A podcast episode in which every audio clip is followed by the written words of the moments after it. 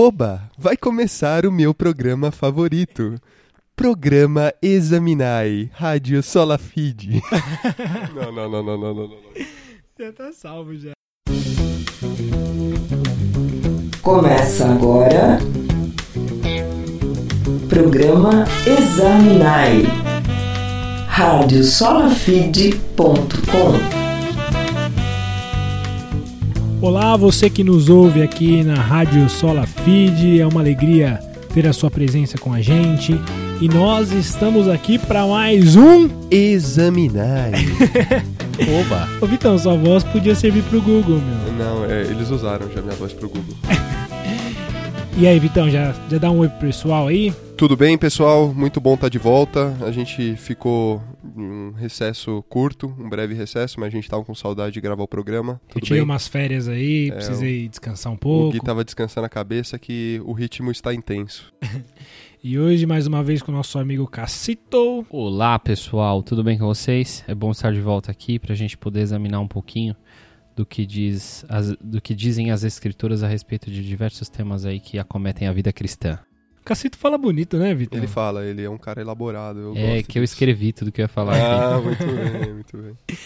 Mas hoje a gente vai ter um examinar diferente. Hoje a gente não. Vocês que já ouvem o nosso programa, vocês estão acostumados aqui com a gente, sabe que a cada programa a gente procura pegar um texto bíblico que tem sido mal interpretado, um texto difícil, e tentar dissecar um pouco ele, explicar pelo contexto. Então hoje nós vamos fazer um programa um pouco diferente, nós não vamos enfrentar nenhum versículo específico, mas hoje a gente vai enfrentar um clichê. A gente vai enfrentar uma frase do mundo evangélico, que é importante a gente fazer isso também, porque não só existem versículos que as pessoas repetem por aí a qualquer forma, de qualquer jeito, mas existe também esses clichês, essas frases prontas, que muitas vezes as pessoas até pensam que são versículos bíblicos, mas às vezes não são, as pessoas sabem que não são, mas tem aquilo como verdade absoluta dentro da fé cristã. É, a questão, acho, Gui, que assim, cada pessoa tem sua teologia. E muitas são as formas de construir teologias. Muitas vezes com base em interpretação superficial de determinados versículos decorados ou repetidos por muitas pessoas, e de outras, é, outras vezes por meio de clichês evangélicos que formam a teologia das pessoas e informam aquelas pessoas sobre quem é Deus, qual a relação de Deus com determinado assunto, determinado pecado e etc.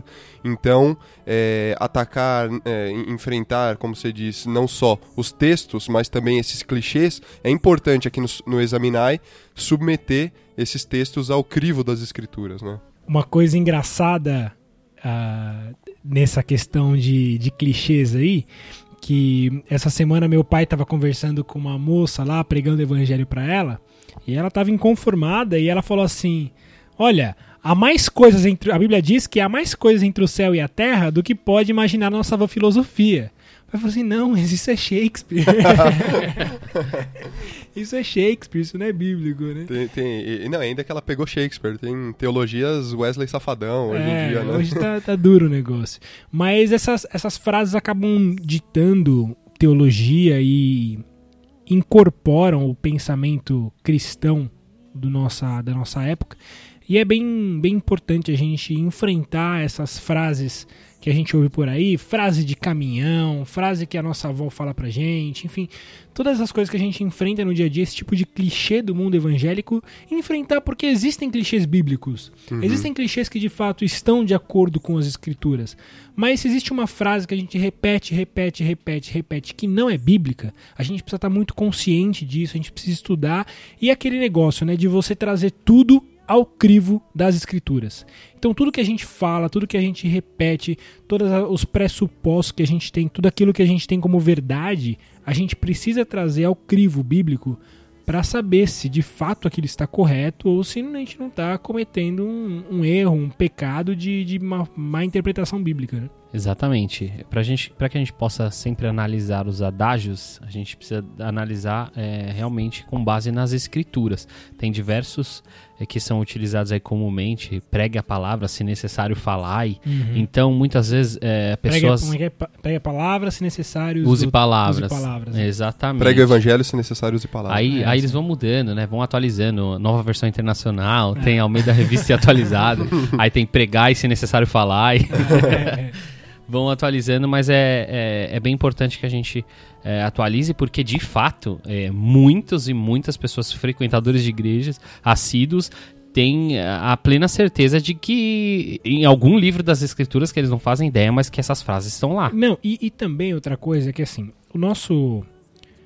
A nossa geração que está acostumada com Facebook, com Twitter, que são redes sociais que privilegiam frases pequenas, pequenas afirmações, coisas fáceis de ler, é, coisas rasas, que não são profundas, uh, acabam seguindo personalidades dentro da igreja cristã que comumente colocam frase, frase, frases e acabam moldando toda a sua teologia por frases desse pastor, desse teólogo. E assim, eu não estou condenando quem faz isso, até porque eu, eu gosto muito de seguir esse tipo de gente.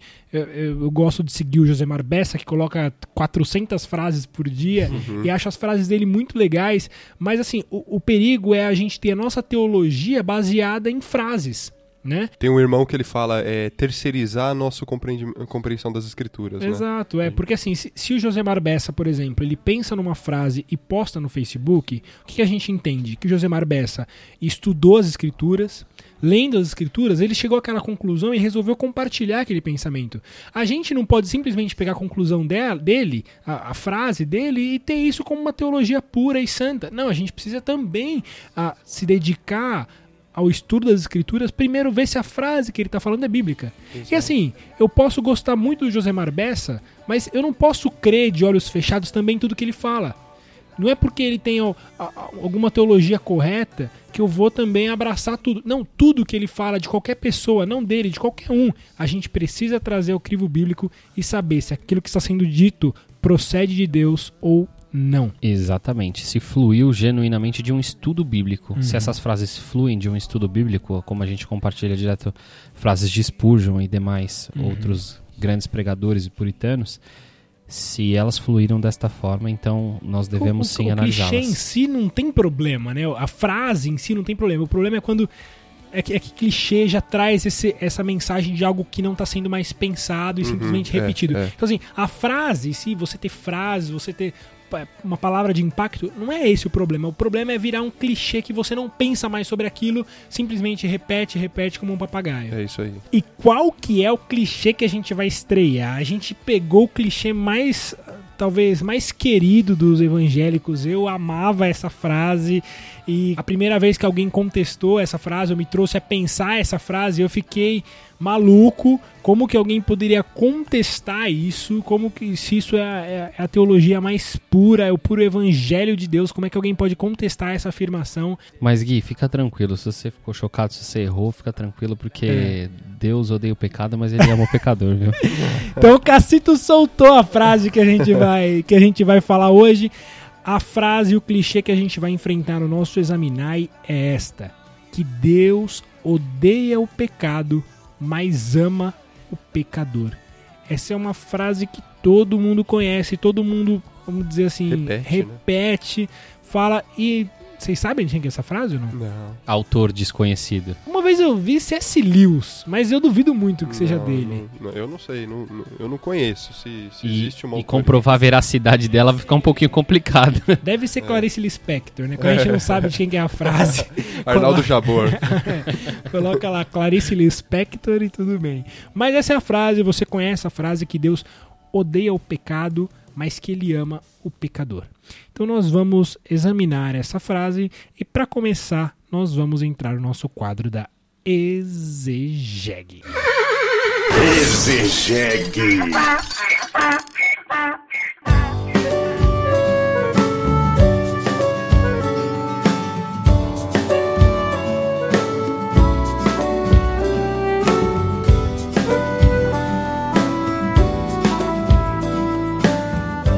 Então vamos lá. É, a primeira coisa que eu queria destacar dessa frase é uma, fra é uma frase que, a princípio, ela, a, apesar da gente colocar ela aqui sob o crivo das escrituras, a princípio ela já vai contra uma, uma, uma crença da igreja moderna. Primeiro, ela começa falando que Deus odeia o pecado.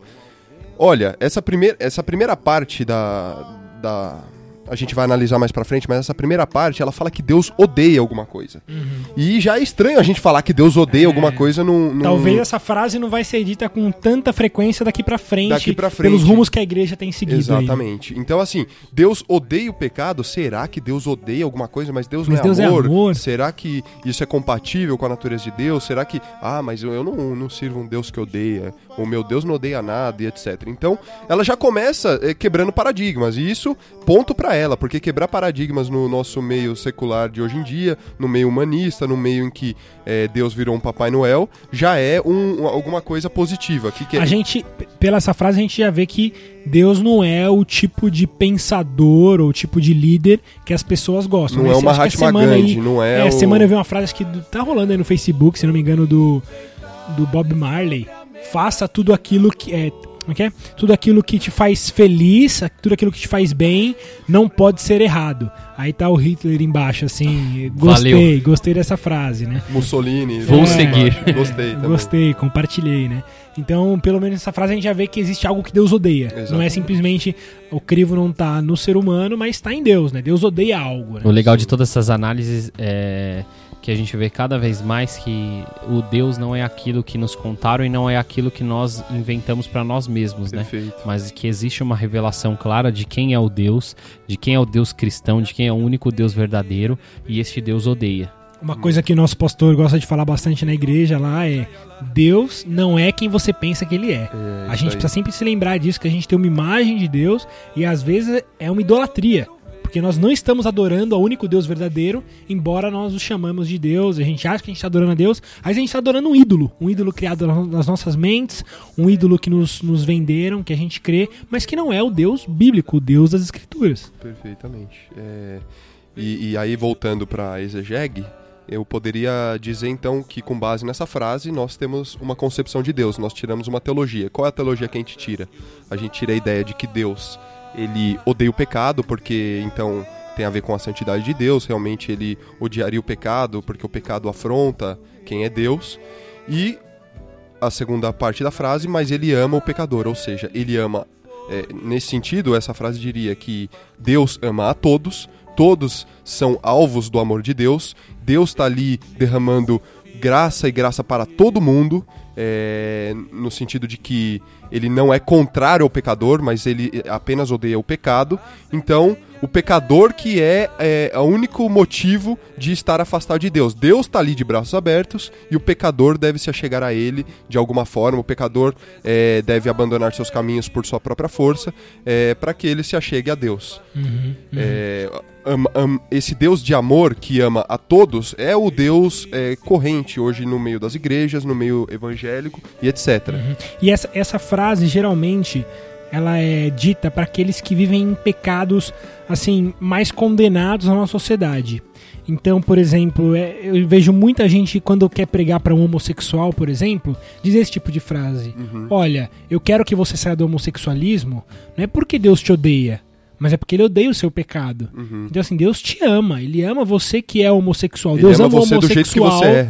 É, Deus ama o homossexual, mas não ama o homossexualismo, né? Isso. Então essa frase geralmente ela é dita nesses, nesses contextos de pecados. Ou politicamente correto é homossexualidade, mas É homossexualidade. homossexualismo porque é um pecado e é isso que a gente tem que enfatizar. né? E geralmente nesses pecados assim mais ah, condenados na nossa sociedade, o adultério, enfim, esses, essa frase ela acaba entrando em jogo nesse, nesse contexto, né? Eu acho que são todas ideias tentando defender Deus de algo que ele não se defende, né? São todas alternativas para tentar tirar Deus do, do, do banco dos réus, do julgamento humano. Mas, como as próprias escrituras dizem, Deus não entra em, em julgamento. Ele, é o grande juiz, né? Ele é o legislador e o coisas, juiz, é. então ele não entra em julgamento. Então não há necessidade de tentar se defender Deus, nem seja pelo fato dele odiar uma prática ou odiar pessoas em si, ou também pelo fato de qualquer outra coisa que ele venha fazer.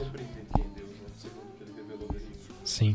Bom, então vamos então analisar essa frase, porque pra mim, por muito tempo, ela sempre foi perfeitamente bíblica, mas algumas coisas me trouxeram dúvida, alguns, algumas palavras me, me fizeram abalar em frente a essa frase.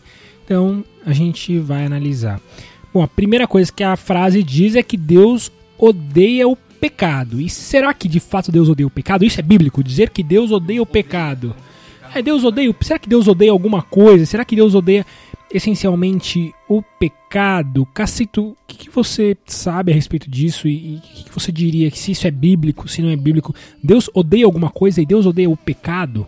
Sim, é maravilhoso quando a gente começa a estudar uh, as escrituras e coloca tudo sobre a análise, de, sobre a análise dela, a gente consegue compreender algumas coisas. Em primeiro lugar, não, é, a gente já tira a questão da dúvida. Sim, Deus odeia o pecado, mas como que a gente faz uma análise das coisas? Nós fazemos como os cristãos faziam em Bereia. Durante as pregações, eles pegavam as escrituras, abriam e examinavam se aquilo é, era realmente de acordo com as escrituras. Então, esse é o sentido do quadro. Então, se a gente pega, por exemplo, uh, alguns textos, vamos lá para Hebreus. Se a gente for para Hebreus, o capítulo 1, versículos 8 e 9 diz: Mas acerca do filho, o teu trono, ó Deus, é para todo sempre e cetro de equidade é o cetro do teu reino. Então diz a respeito de Cristo. E ele continua é, fazendo uma análise sobre quem é este Cristo. Amaste a justiça e odiaste a iniquidade. Por isso, Deus, o teu Deus, te ungiu com o óleo de alegria como a nenhum dos teus companheiros. Uhum. Então a gente já vê aqui, é, primeiro que a gente já coloca também a deidade de Cristo, colocando Cristo como o Deus o Deus encarnado e colocando ele como odiando a iniquidade. Se a gente apresenta outros textos, Provérbios 6, de 16 a 19, é, ele lista aqui algumas coisas, é, coisas específicas, ou seja, atitudes, ou seja, pecados que colocam com, como que Deus se aborrece ou ele odeia. Aborrece é uma tentativa de, de tradução de tirar um pouquinho do sentido. É, Exatamente. Mas a, é, a origem quer dizer a mesma coisa, né? É, a origem que é a mesma coisa. Só que a tradução, é, o pessoal interpreta hoje em dia como uma coisa um pouco mais branda. Talvez voltar essa palavra ficaria um pouco mais claro. É, diz que seis coisas o Senhor é, aborrece e a sétima a sua alma abomina. Ou seja, ele não só odeia, mas abomina. Olhos altivos, língua mentirosa, mão, mãos que derramam sangue inocente, coração que trama projetos iníquos, pés que se apressam a correr para o mal, testemunha falsa que profere mentiras e o que semeia contendas entre irmãos. Então fica claro aqui que o Senhor odeia o, Senhor o pecado. odeia esses pecados, odeia a iniquidade, ele não, ele não compactua com, com essas atitudes, não, não compactua com, com tudo que não é santo, né? Tudo que Isso. não, não provém Aqui da, não diz assim, ah, o Senhor ficou apenas ofendido, ele ficou triste. Aqui diz que o Senhor odeia. Uhum. É muito uhum. claro. Ele odeia. Ele não é alguém que ficou simplesmente chateado. Não é aquele é, Deus criado à imagem do, dos homens que fica simplesmente chateado quando alguém faz alguma coisa Deus de, é, fato de errado. odeia Deus de... e, e, e, se ira. E quantas vezes a gente viu Deus trazendo julgamento por conta de pecados e, e as nações sofrem quando o pecado impera, quando o pecado é, faz parte da nação, ela está emaranhada na, na, cultura da nação, como Deus vem para julgar essa nação, como Deus pesa a sua mão, o seu cetro, ele vem com, com justiça. Né? Eu acho que essa primeira parte, então, ela é unânime entre a gente de que, de fato, Deus odeia o pecado. Eu acho que não tem muita dificuldade nessa, nessa afirmação. A gente já viu alguns textos rápidos aqui dizendo que Deus de fato odeia a iniquidade, Deus odeia a impureza, Deus odeia a injustiça e que, e que Deus ele odeia apesar de ser amor, né? Sim, é, eu, eu gosto muito da pregação do Paul Washer, é, ele enfatiza muito isso, que ele fala que o ódio de Deus é o, o outro lado da moeda do seu amor. Então, ele costuma dar o exemplo: se eu amo as crianças, eu tenho que odiar a pedofilia, eu tenho que odiar o aborto. Se eu amo a vida, eu tenho que odiar o assassinato. Se eu amo a justiça, eu tenho que odiar a injustiça. Se eu amo a verdade, tenho que odiar a mentira. E Deus é esse Deus santo. As Escrituras revelam ele como sendo esse Deus santo que abomina tudo aquilo que é contrário à sua natureza. Ele é no, a nossa regra de certo e errado, é por meio da palavra que ele revelou que a gente julga todas as coisas, e ele por nada é julgado, porque ele é a régua, né? Uhum. E, mas agora a frase não acaba aí. A, a frase continua, ela diz que Deus odeia o pecado, mas que ela ama o pecador. Então, Agora a gente precisa analisar isso. Será que Deus de fato ama o pecador? Será que Deus então desassocia o pecador do pecado? Quer dizer, ele consegue odiar só o pecado, mas ele não ama o pecador. Ele ama, uh, ele, ele, ele ama o adúltero, mas ele odeia o adultério. ele ama o homossexual, mas ele odeia o homossexualismo. Como, como que é isso? Como é que, como é que funciona isso dentro da, da teologia? Como é que Deus ele se apresenta nesse sentido? Vitão, que, que texto que você se lembra que, que poderia jogar luz sobre, sobre essa frase? Olha, Gui, a, a Bíblia está repleta de textos que fala da relação de Deus não só com o pecado, mas também com o pecador. E nesse sentido é bom a gente sempre enfatizar que a gente a gente está trazendo esse assunto e está desconstruindo algumas visões, não pelo mero prazer de causar polêmica, não pelo mero prazer de é, falar que as pessoas estão erradas, que elas Que são... a gente é diferentão. que a gente é diferentão, é. O barroco. O A gente discorda de tudo que dizem por aí. É, Será não. que só eu entendo essa frase diferente? Só você, poxa. Só você, Só você, o seminarista do Martin Luther. Exatamente. Mas o que, a gente, o que a gente quer trazer aqui, na verdade, é uma compreensão verdadeira das escrituras, a importância que é uma compreensão verdadeira da relação de Deus com o pecado, a importância que é para a gente conhecer o ser de Deus, é, a sua santidade, etc. Então, é, é, é- é com esse foco que a gente tem que ir, nunca com arrogância as escrituras, nunca com arrogância contra aqueles irmãos que entendem equivocadamente por, é, por conta de visões deturpadas no meio evangélico e que acontece muito que nós é, sempre fomos vítimas, mas também abraçamos por falta de examinar as escrituras. A gente né? é vítima, mas também E- é, e- e- é e a gente, e é né? culpado, né? Não só vítima. É, então vamos lá, eu acho que um primeiro versículo que eu poderia citar, é, dois versículos na verdade, é Colossenses 3, versículos 5 e 6. É, então Paulo vai escrever lá. Fazei, pois, morrer a vossa natureza terrena. Qual? Qual natureza, né? Ele vai mostrar prostituição, impureza, paixão lasciva, desejo maligno e a avareza, que é a idolatria. Então Deus odeia todas essas coisas, né? Essa- esse versículo já, a primeira parte, mostra que Deus odeia o pecado. Odeia o pecado. Se ele tá mandando abandonar, abandone isso. Então vamos, vamos à parte seguinte. Por quê? É, por essas coisas é que vem a ira de Deus sobre os filhos da desobediência. É, a gente viu que Deus odeia esses pecados e a- o reflexo de Deus odiar esses pecados é que a ira dele vem sobre os filhos da desobediência. Os filhos de- é, das violações desses mandamentos de não, não ser cobiçoso, não ser puro e etc. Então a gente vê que a ira de Deus está sobre as pessoas, não está apenas sobre o pecado. então, de fato, o que mostra aqui é que Deus, claro, odeia o pecado, mas por odiar o pecado, a ira dele se mostra contra o pecador, é o agente disso, aquele que, que pratica esse tipo de, de prática, essa- essas iniquidades. Né? É isso aí. É, é- a, importância de a gente entender isso é que a gente agora é, refaz o quadro que a gente tinha na nossa mente e agora a gente entende que o pecado não está dissociado do pecador. Deus ele odeia o pecador que pratica aquele pecado. É, se é que eu posso dizer assim, mas a gente vai analisar com mais profundidade outros versículos. O, outro texto também é o Salmo 5, os versículos 4 e 5. Quem que pode ler e comentar um pouco aí? Então, o Salmo 5, versículo 4 e 5 diz: Porque tu não és um Deus que tenha prazer na iniquidade, nem contigo habitará o mal. Os loucos não pararão à tua vista. Odeias a todos os que praticam a iniquidade. Quer dizer, Deus não odeia simplesmente a iniquidade, mas odeia o que não fica a iniquidade. é, né? exatamente não fica margem aí para uma, uma interpretação porque você pega Colossenses é muito claro o que tá querendo dizer mas a gente sabe que quando as Fala pessoas assim, ah, têm não, é, é, a ira de Deus está sobre a pessoa, mas não quer dizer que ele odeia Isso, a a pessoa. gente é, a é ira sempre dele, né? tem aqueles que pegam os textos e usam para interpretá-los de acordo com a sua própria é, consciência, vai, Uhum. fazem os textos escravos de sua própria consciência. E não, nós pegamos a Bíblia e, E trazendo a nossa consciência escrava. a. Exatamente. Então aqui deixa muito claro: odeias a todos os que praticam a maldade. Uhum. Primeiro que ele não coloca exceção e segundo que é bem direto no o, o que ele odeia. Uhum. E o Salmo vai falar que os loucos não pararão à tua vista. Então, os loucos são aqueles que ousam descumprir seus mandamentos, né? E com, com, com Deus o mal não pode habitar. Então, é, é muito mais profundo do que a gente pode. E se a gente pega a sequência no versículo 6, diz que ele também detesta o homem sanguinário e fraudulento. Olha lá, fraudulento? E é que é fraudulento é. Mas só contar uma mentirinha, Deus já detesta? Sim. Sim. O que eu acho legal é a gente trazer essa ideia de que a ira de Deus sobre o pecado e sobre o pecador, ela não é uma ideia apenas do Antigo Testamento. Ela não é uma ideia de um Deus que ele mudou no meio do caminho com a vinda de Cristo e agora ele é diferente.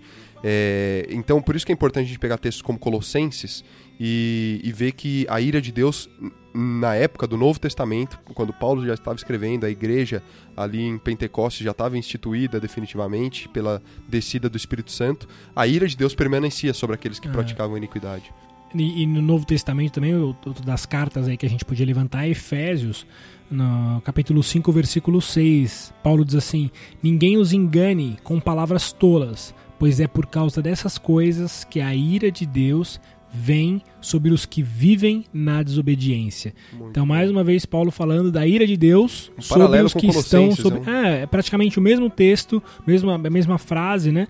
É, dizendo que Deus, a ira dele vem sobre os que vivem na desobediência. E ainda, é, isso que você falou de que após Cristo, Deus seria um Deus menos irado, menos odioso, mas a gente consegue perceber que o próprio Cristo, a representação humana de Deus, é, é um, a, a gente tem textos em Apocalipse, outros textos que mostram a ira do Cordeiro.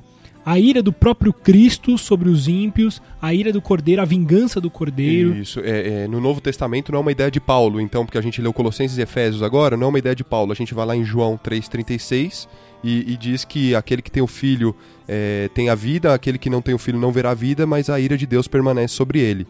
Ou seja, aqueles que não estão debaixo da justiça de Jesus Cristo, aqueles que não estão debaixo do, do único que é capaz de nos entregar puros a Deus, de nos apresentar ao Deus Pai de uma maneira santa, que é Jesus Cristo, todos aqueles que não estão debaixo dessa justiça, é, a ira de Deus permanece sobre eles. Não, e, e assim, quando a gente fala que Deus odeia o pecador, geralmente o versículo que vem à tona é João 3,16. Exatamente. De que Deus amou o mundo. Como que você está falando que Deus odeia o pecador se Deus amou o mundo?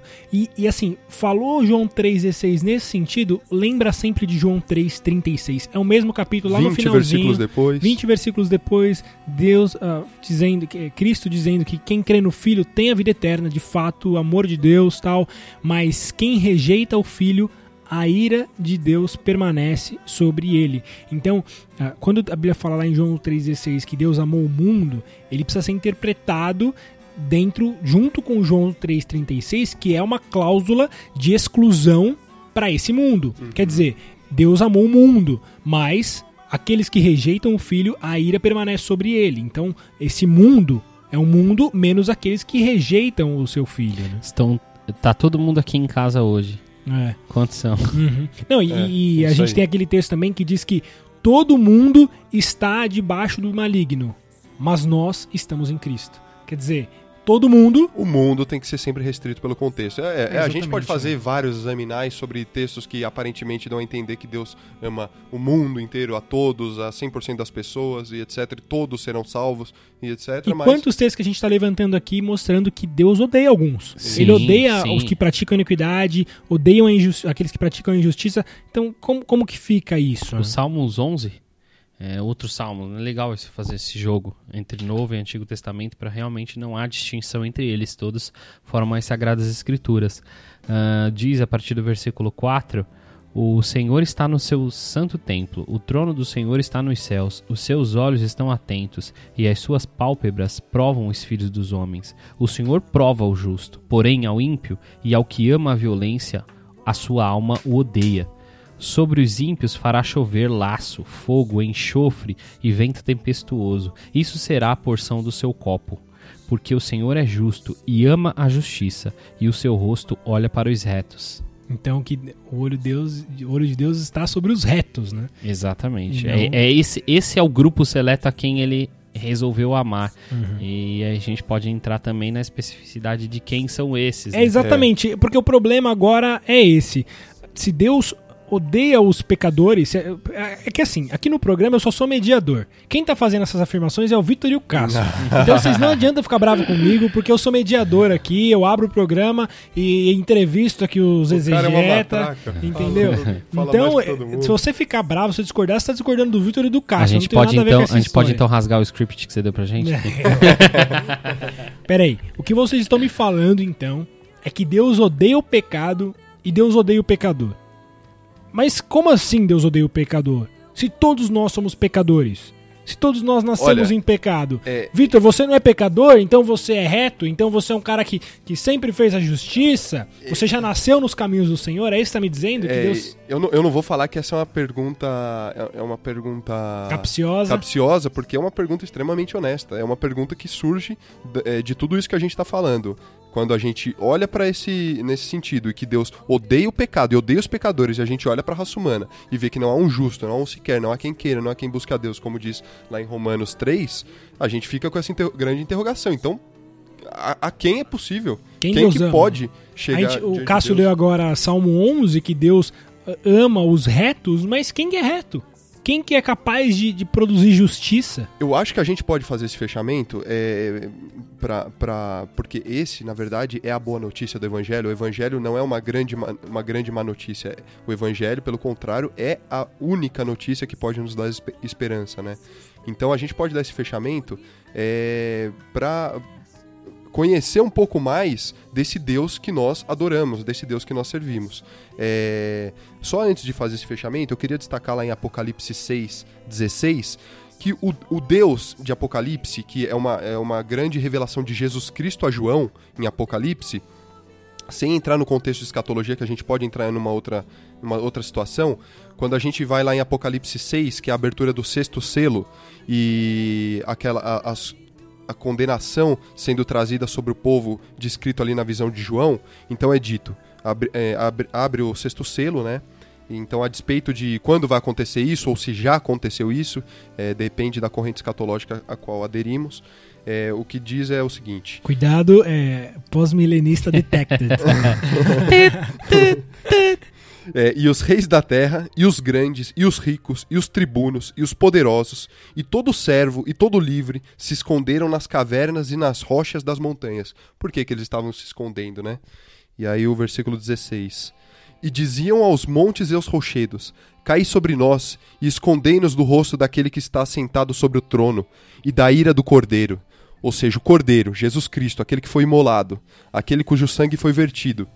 Jesus Cristo se acendendo como um cordeiro de ira, uma ira santa sobre aqueles que tinham se oposto ao seu reinado, aqueles que estavam contrários é, à, à sua justiça. Ele é um rei justo, um rei que, que impera com essa justiça e sabedoria, e ele está nessa, nessa cena aqui extremamente irado, a ponto das pessoas pedirem que os montes caiam sobre elas e, se e, e os escondam da face daquele que, que, que vem para julgá-las, né? Então esse é o Deus do Novo Testamento, esse é o Cristo de amor de João 3,16, é o, é, o, é o Deus de amor de, da- das epístolas de João mesmo, né? Deus é amor, só que é o Deus de ira, o Deus que julgará todos com justiça e o Deus que lan- lançará no lago de fogo, onde o verme não morre, onde o fogo não se apaga, onde derramará sua ira para sempre sobre aqueles que eh, praticam a iniquidade, praticam o mal. ok, Vitão, eu, eu, tô entendendo,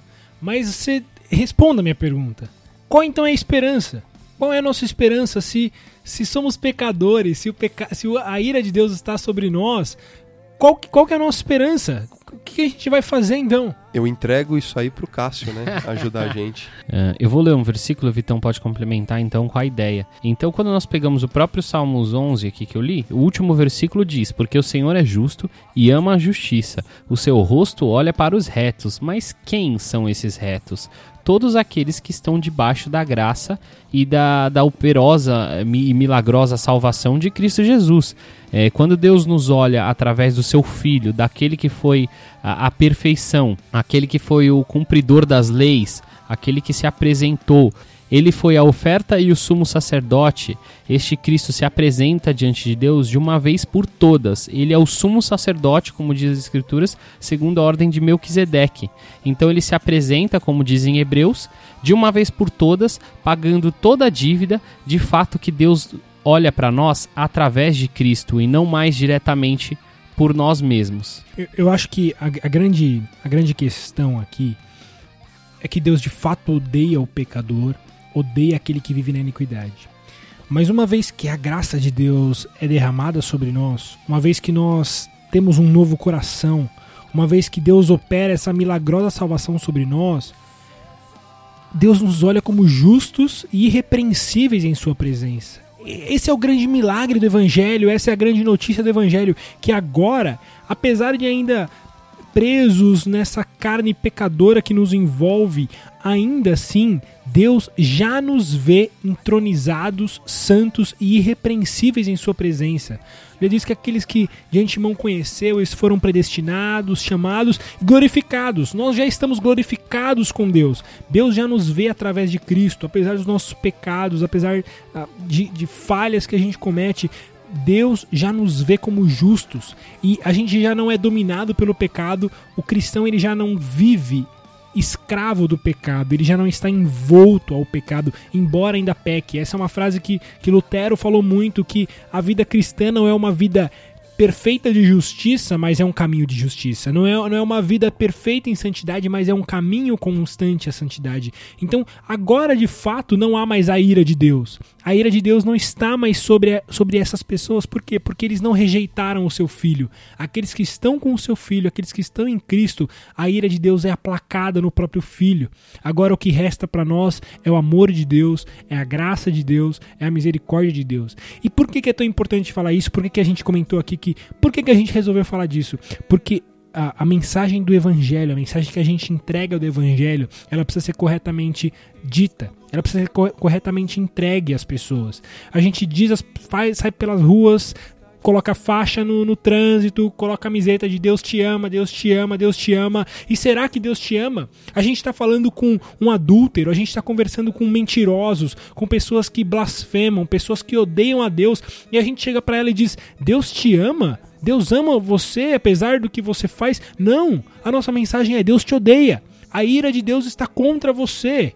Arrependa-se, creia no evangelho porque pode haver esperança para você. Pode pode ser que ainda haja alguma alguma esperança para você em Cristo. Enquanto a pessoa fica, ai Deus me ama, Deus me ama, Deus me ama, para que que eu vou mudar? Para que que eu vou abandonar os meus desejos? Para que que eu vou abandonar aquilo que eu faço? Eu sei que Deus não gosta daquilo que eu faço. Mas ele não gosta daquilo, ele gosta de mim ainda. Ele, a, o amor de Deus ainda está sobre mim. Então, a, a gente tem uma, uma mensagem do evangelho que que está um pouco deturpada, porque a gente entrega para as pessoas esse amor de Deus, um amor banal, um amor que não é bíblico, um amor que não é santo, e a gente precisa mostrar para as pessoas como disseram os profetas, como disse João Batista, como disse o próprio Cristo, os apóstolos, de que aqueles que estão em pecado, aqueles que não estão em Cristo, a ira de Deus está sobre eles. Essa é a mensagem do evangelho. Procure ao Senhor enquanto se pode achar buscar enquanto ele está perto, porque quando ele não for mais possível de ser encontrado e quando ele não mais estiver perto, aí a ira de Deus será é, consumada sobre você. Então, busque ao Senhor, se humilhe debaixo da poderosa mão de Deus, clame a Ele para que não sejamos mais seus inimigos. Né? A Bíblia fala que enquanto a gente não está em Cristo, nós somos inimigos de Deus, nós estamos contra Ele, nós não somos simplesmente neutros, ah, Deus me ama, mas não, nós somos inimigos de Deus, nós estamos contra Deus. Então, nós precisamos estar em Cristo para que de fato esse amor maravilhoso, essa santidade, essa graça. Uh, indescritível sobre nós nos alcance a ponto de dizer: Deus me ama. Sim. Deus me odiava, eu estava debaixo da ira de Deus, mas agora que eu estou em Cristo, Cristo já aplacou a ira de Deus que era sobre mim, a, a, a, ira que era condenada a mim, a ira de Deus que estava sobre mim foi aplacada em Cristo, e agora o que me resta é o amor, a graça e a misericórdia de Deus. E nós poderemos é, então dizer como Paulo diz, como Paulo fecha o capítulo 7 de, de Romanos, dizendo: Miserável homem que sou, quem me livrará do corpo dessa morte? E ele conclui: Dou graças a Deus por Jesus Cristo, nosso Senhor. Amém. É, eu acho que Charles Spurgeon, pregando sobre Mateus 3,7, que é uma passagem breve que diz: A ira vindoura. Spurgeon diz o seguinte: Esta, pecador, é sua, é sua presente situação Ainda não caíram gotas quentes, mas uma chuva de fogo se aproxima. Ventos horríveis não uivam ao seu redor, mas a tempestade de Deus monta sua pavorosa artilharia. Embora a enchente esteja represada pela misericórdia, logo haverá inundação. Os raios e trovões de Deus ainda estão em seu depósito, mas a tempestade se apressa, e quão horrendo será aquele momento quando Deus, vestido em vingança, marchará em fúria. Onde, ó pecador, você esconderá sua cabeça? Ou para onde fugirá? Que a mão de misericórdia conduza-o a Cristo. Ele está diante de você, no Evangelho. Você conhece sua carência dele. Creia nele e então a fúria passará, para sempre. É uma passagem de Spurgeon que ele dosa perfeitamente a necessidade da pregação da ira vindoura, a necessidade da pregação do ódio de Deus ao pecado e ao pecador. Só que ao mesmo tempo a magnífica esperança que há no Evangelho, há no sangue de Cristo derramado por pecadores como nós. Como sugestão de, de pregação a respeito desse tema, é, pode ser que os irmãos já tenham visto, mas Pecadores nas mãos, de, nas mãos de um Deus irado de Jonathan Edwards exemplifica muito bem esse tema que nós tratamos hoje. Muito bom. Bom, então vamos encerrando este programa. Antes da gente da gente encerrar, eu gostaria de agradecer aos ouvintes que estão aqui constantemente conectados com a gente na Rádio Sola Feed, agradecer também especialmente aos aos colaboradores, aqueles que têm investido aqui na rádio, que a gente pode que a gente pode adquirir novos equipamentos, a gente está podendo criar novos novos projetos. Então agradecer especialmente aqueles que têm contribuído aqui com o nosso canal. A gente tem o nosso contato, que é contato@radiosolafeed.com. Você deve sentir a vontade para mandar mensagens para a gente de críticas, sugestões. A gente pode demorar Dúvidas, um, né? é, dúvidas, a gente pode demorar um pouquinho para responder, mas a gente vai responder. Inclusive eu queria ler aqui um e-mail que a gente recebeu do Woodson. Ele não coloca aqui de onde que ele é, mas eu gostaria de ler a mensagem dele. Ele diz: Boa noite na doce paz de Cristo. Desde que ouvi a rádio pela primeira vez, tenho sido abençoado pela programação. Belas músicas intercaladas com exposição da palavra de Deus e ensinamento. Que o Senhor Deus continue abençoando fortemente a todos que têm se empenhado para que esse programa, para que essa programação maravilhosa chegue até nós. Tenho recomendado a meus amigos e irmãos e não me canso de propagar nas redes sociais. Então, grande Muito abraço, Hudson. Obrigado pela sua divulgação e que Deus continue abençoando a sua vida através da rádio e também nos capacitando a, a divulgar a tua mensagem, divulgar o Evangelho de Cristo. Esse programa Examinai ele estará disponível também em nosso site para que você possa ouvir a hora que você quiser. E agora, outra novidade que você tem é que você pode ouvir também pelo podcast do iTunes. Então, todas as os nossos os nossos programas estão subindo diretamente para o podcast. Você que tem iPhone, o, iOS,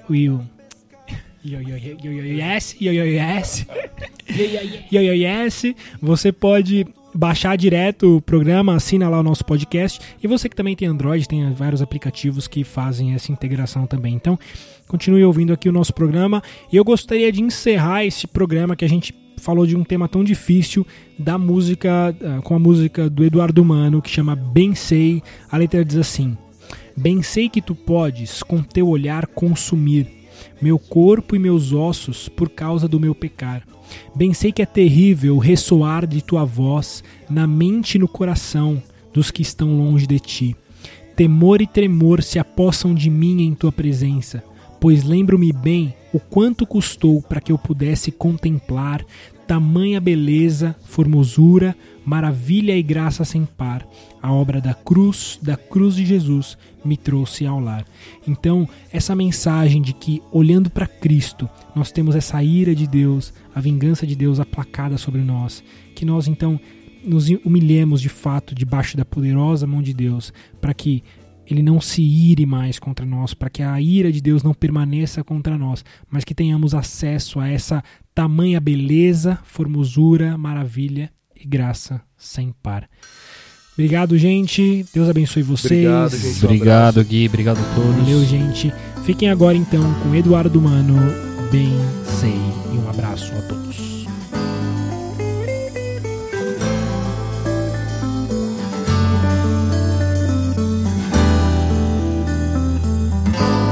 Bem sei que tu podes com teu olhar consumir meu corpo e meus ossos por causa do meu pecar. Bem sei que é terrível o ressoar de tua voz na mente no coração dos que estão longe de ti. Temor e tremor se apossam de mim em tua presença. Pois lembro-me bem o quanto custou para que eu pudesse contemplar tamanha beleza, formosura, maravilha e graça sem par. A obra da cruz, da cruz de Jesus, me trouxe ao lar.